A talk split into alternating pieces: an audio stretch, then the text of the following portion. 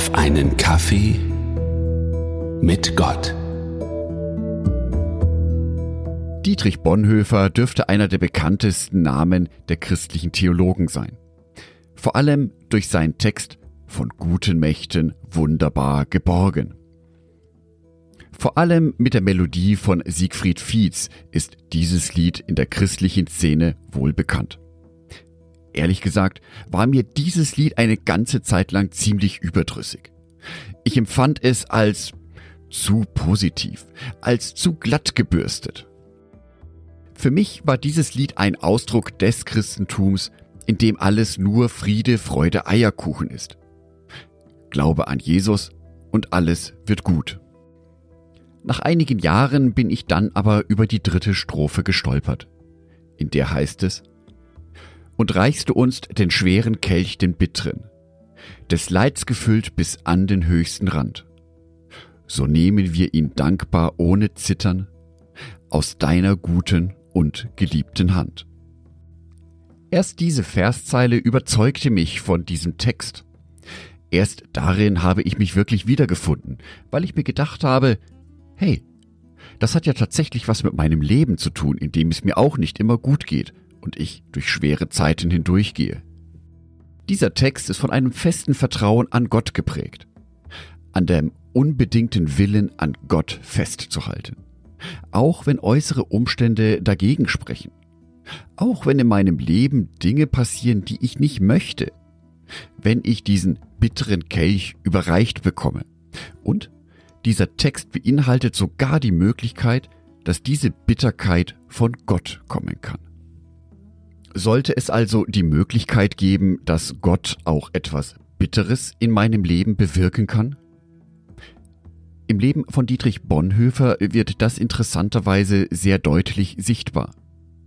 Viel zu früh, im Alter von nur 39 Jahren, wurde er von den Nationalsozialisten im Konzentrationslager Flossenbürg hingerichtet und zwar am 9. April 1945, vor 77 Jahren.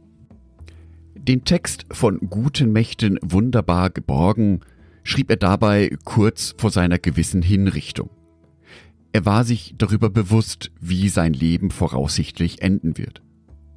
Und dennoch findet er die Kraft, das Vertrauen, den Glauben, einen Text zu schreiben, der damit beginnt, von guten Mächten wunderbar geborgen.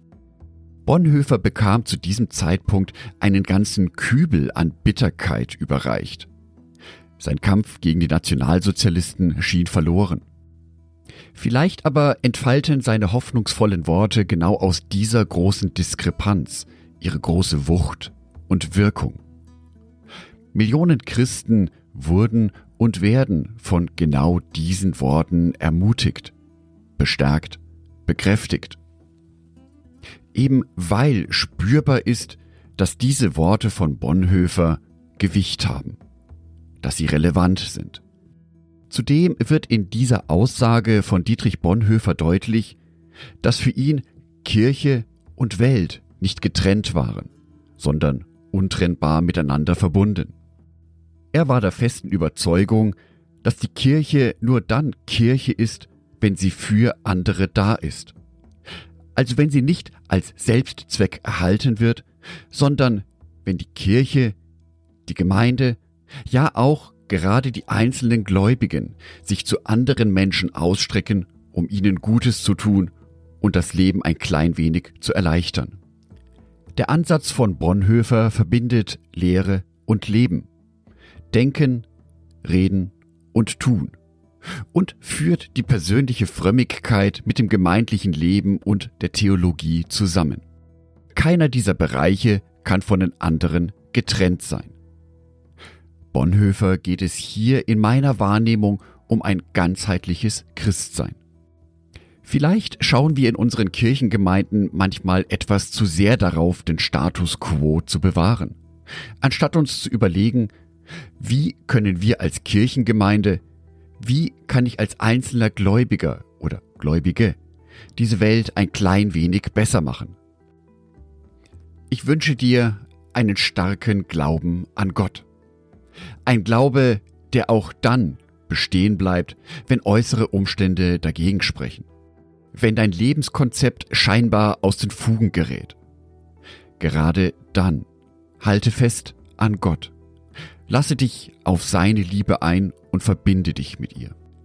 Am Beispiel von Dietrich Bonhoeffer können wir sehen, dass selbst im persönlichen Leid das Licht und die Hoffnung von Gott stärker ist wie alles andere auf dieser Welt. Angedacht von Jörg Martin Donat.